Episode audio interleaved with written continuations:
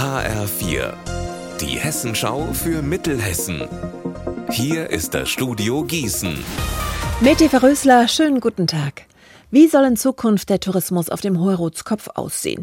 Wie soll die Parkplatzlage verbessert werden? Und auf welchen unterschiedlichen Wegen können Besucher die Plattform am besten erreichen?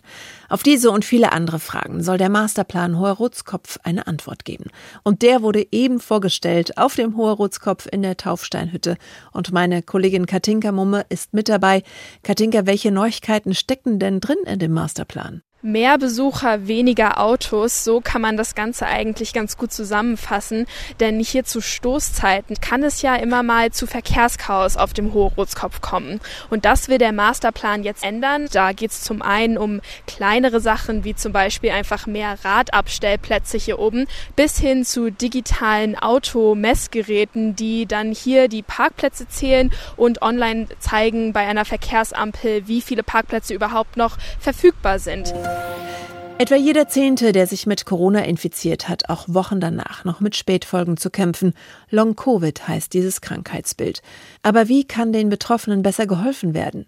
Bundesgesundheitsminister Karl Lauterbach hat heute seinen Plan dafür vorgestellt. 41 Millionen Euro stehen 2024 für die Forschung an den Spätfolgen einer Corona-Infektion bereit. Eine neue Webseite mit Infos zu Long-Covid kommt auch.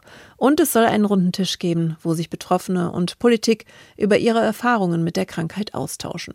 Wir haben Claudia Ellert gebeten, diese Vorschläge für uns einzuschätzen. Sie ist Medizinerin und Fachärztin für Chirurgie in Wetzlar und leidet seit mehr als zwei Jahren selbst unter Long-Covid und hat darüber ein Buch geschrieben. Ich glaube, dass die Maßnahmen, die jetzt vorgestellt äh, worden sind, äh, lange überfällig sind. Sie sind sehr sinnvoll. Andererseits warten wir als Initiative Long Covid Deutschland seit drei Jahren genau auf diese Maßnahmen. Insgesamt denke ich, werden aber die Menge der Maßnahmen dazu beitragen, dass Betroffene sich weniger rechtfertigen müssen, sich weniger in Frage stellen lassen müssen von der breiten Öffentlichkeit, aber auch von Ärzten und Therapeuten. Unser Wetter in Mittelhessen. Der Tag geht zu Ende mit einem Sonnenwolkenmix. In der Nacht gehen die Temperaturen zurück auf 14 Grad in Hadamar und 11 in Gönnern.